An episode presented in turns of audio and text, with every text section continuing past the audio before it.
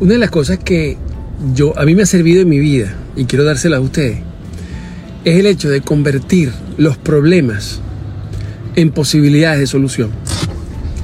O sea, en la medida en que tenemos problemas, y todos tenemos problemas, y problemas a diario, en la medida en que tenemos problemas y empezamos un proceso de solución, pero esa solución hacemos que sea también un aprendizaje y una manera de crecimiento y una forma de evolución, entonces esos problemas muchas veces se convierten en triunfos, verdaderos triunfos.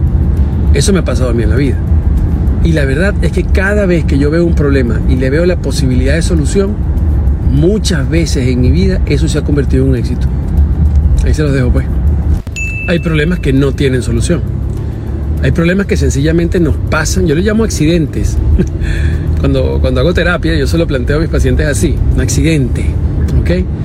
Cuando hay accidentes que no tienen solución, la solución es aceptarlos y en consecuencia aprender a vivir con ellos en función de su propia existencia. Como no se pueden solucionar, tenemos que aprender a vivir con ellos.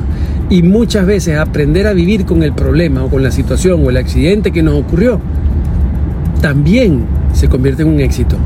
Quizás no el que esperábamos, pero sin duda alguna se convierte en una gran posibilidad de resiliencia y hasta de éxito personal.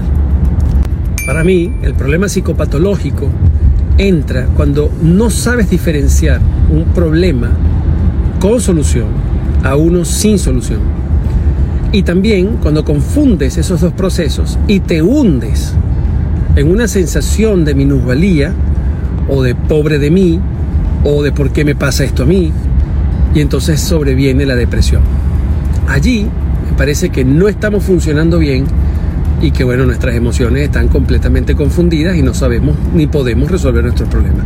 Ahí es donde yo siento y veo que es donde está uno de los mayores problemas psicopatológicos que tenemos los seres humanos. Cuando no diferenciamos, cuando no sabemos, incluso cuando convertimos problemas en cosas que no lo son, o cuando vemos problemas en donde no están, o cuando creamos problemas de la nada, allí no estamos funcionando.